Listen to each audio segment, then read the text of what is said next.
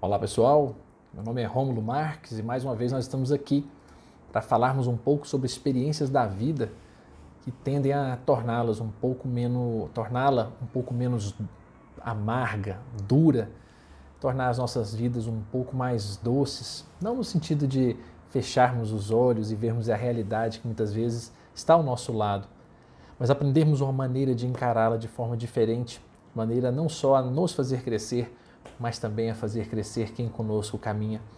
E hoje me recordo de uma experiência muito significativa que tive quando conheci um grupo de pessoas que morando nas ruas, isso há alguns anos, ah, me lembro bem que um dos, dos integrantes daquele grupo chegou e quando ele chegou, ele chegou estava um pouco embriagado, fazendo alguma graça com os colegas, empurrando outros. E aí aquilo criou um, criou um clima ruim, bem no momento em que estávamos ali perto. E bem nessa hora, ele tropeçou, caiu e machucou. Teve um corte bem profundo assim na região do tórax. E me lembro que na hora, alguns colegas que estavam sentados ali disseram: larga aí, deixa de qualquer jeito. E claro que todo mundo se assustou porque queria ajudar, né? Porque viu ali que realmente tinha sido uma pancada mais grave, um corte mais grave. E um dos moradores que lá estavam levantou-se e começou a levantá-lo e ajudá-lo naquela percepção assim de cuidado. E aí os colegas então, né, todo mundo se mobilizou de alguma forma, pegou alguma coisa para ajudar, mas alguns colegas, né, que estavam ali gritaram, falaram assim: "Larga aí, para que vai mexer com isso?" O para quê? Por quê? E aquele senhor que tomou iniciativa também lá disse: Eu não sei porquê, mas a gente tem que ajudá-lo. E aí começou a tratá-lo cuidar, e logo mais ainda alguém perguntou: que, que a gente ganha com isso? E ele então respondeu, cuidando daquele colega ali em situação grave: Não ganhamos nada com isso. E continuou a fazer o, o, trato. De repente já tinha alguém ali que tinha uma faixa, e aí um colega que viu a situação foi lá e colocou no próprio carro, levou para o hospital naquela ocasião. E depois de passado o susto daquele momento, os que ali permaneceram, dentre eles eu também havia ficado naquela ocasião, para cuidar do grupo que estava ali, me lembro que ficamos nos perguntando e falando entre nós, né? Porque aquele senhor que havia levantado de pronto para ajudá-lo, é, nada disse aos colegas na sequência, não os repreendeu, não lhes deu lição de moral, não disse absolutamente nada simplesmente sentou-se ao nosso lado e continuou a conversa, ainda nos dizendo: Tomara que ele se recupere logo, né? que Deus o recupere para que ele possa estar bem logo mais. E mais nada. Aquilo fez a gente pensar com tanto carinho, porque ele realmente chegou ali causando um tumulto, causando uma barbárie naquela hora, gritando com as pessoas.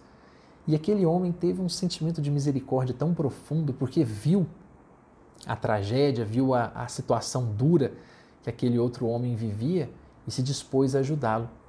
E a primeira pergunta, para quê? E ele então dizer, eu não sei, só sei que ele precisa de ajuda. Aquilo nos deu uma sensação tão real de que esse que doa né, a misericórdia de verdade, ele dá sem esperar mesmo receber nada, porque ele de alguma forma já se sente, sente que ganhou, ele se sente maior pelo simples gesto de fazer. Ele não espera mais ter. Tá aí talvez aquela ideia, né, que se fala muito do ser e do ter. Tá aqui uma figura que certamente já descobriu o que é ser em detrimento do ter. E ainda acrescenta, quando alguém, né, ali no fundo, alguém, outra pessoa ainda pergunta, né, a gente vai ganhar o que com isso? E ele responde muito tranquilamente, nada. Na certeza de que certamente material, algo material, não estariam mesmo disputando ou pretendendo ganhar nada. A atitude caridosa, misericordiosa, ela não é um fim, é um meio é? para se alcançar essa chamada misericórdia. Né? Jesus bem falava isso ali no Sermão do Monte, né? Bem-aventurados os misericordiosos, porque alcançarão misericórdia. Talvez esse homem já tivesse a noção exata de tanta ajuda que tenha recebido, ainda na situação complicada de vida em que estava, a sua tarefa era servir ajudar de alguma forma, sem esperar absolutamente nada em troca. Imaginemos aqueles que têm condições de auxiliar sem esperar nada em troca. Colaborar com aquele miserável não só o miserável financeiro, mas o miserável muitas vezes psíquico, o miserável de riquezas espirituais, a pessoa que está perdida, está do nosso lado muitas vezes. Não é problema, não é matéria, mas o problema às vezes é a essência. Aquele que está nessa condição de miserabilidade, será que ele não também? Nós não podemos auxiliá-lo de alguma forma, tentando tornar a vida menos complexa, menos dura nesse sentido? Alguém poderia olhar para essa pessoa e dizer assim: ah, mas é uma pessoa boa demais, fora da curva, né? E eu me lembro bem que não teve nada da vida e ainda assim se propõe a ser bom. Me lembro de C.S. Lewis, que menciona né, em uma de suas obras que algumas das maiores misericórdias de Deus na vida dele foram os nãos. Foram exatamente os nãos que lhe deram a oportunidade de então se sentir amparado, protegido, socorrido por tantos que estavam ao seu redor e assim ele entendendo se propôs também a fazer aos outros aquilo que gostaria que fosse feito a ele também. Então que hoje nós possamos pensar no doce de leite e vida, o quão misericordiosos estamos sendo, o quanto estamos efetivamente ajudando mesmo aqueles que nos atrapalham, nos prejudicam, de alguma forma tentando fazer por eles aquilo que gostaríamos que nos fizessem também. Se ainda estamos caminhando nesse sentido, já é um primeiro passo.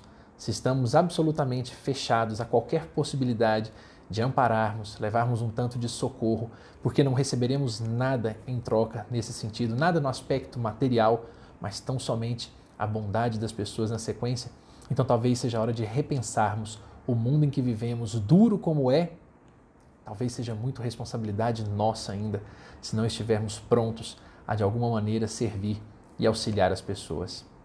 Eu me recordo bem daquela noite e deixo aqui a todos o simples recado. Quando a oportunidade bater a nossa porta, que estiver ali ou que buscarmos a chance de ajudarmos alguém, que façamos, não por nada, talvez sem saber o porquê, mas que possamos ajudar da maneira que nos convier ou que tivermos condição de fazê-lo sem perder a oportunidade.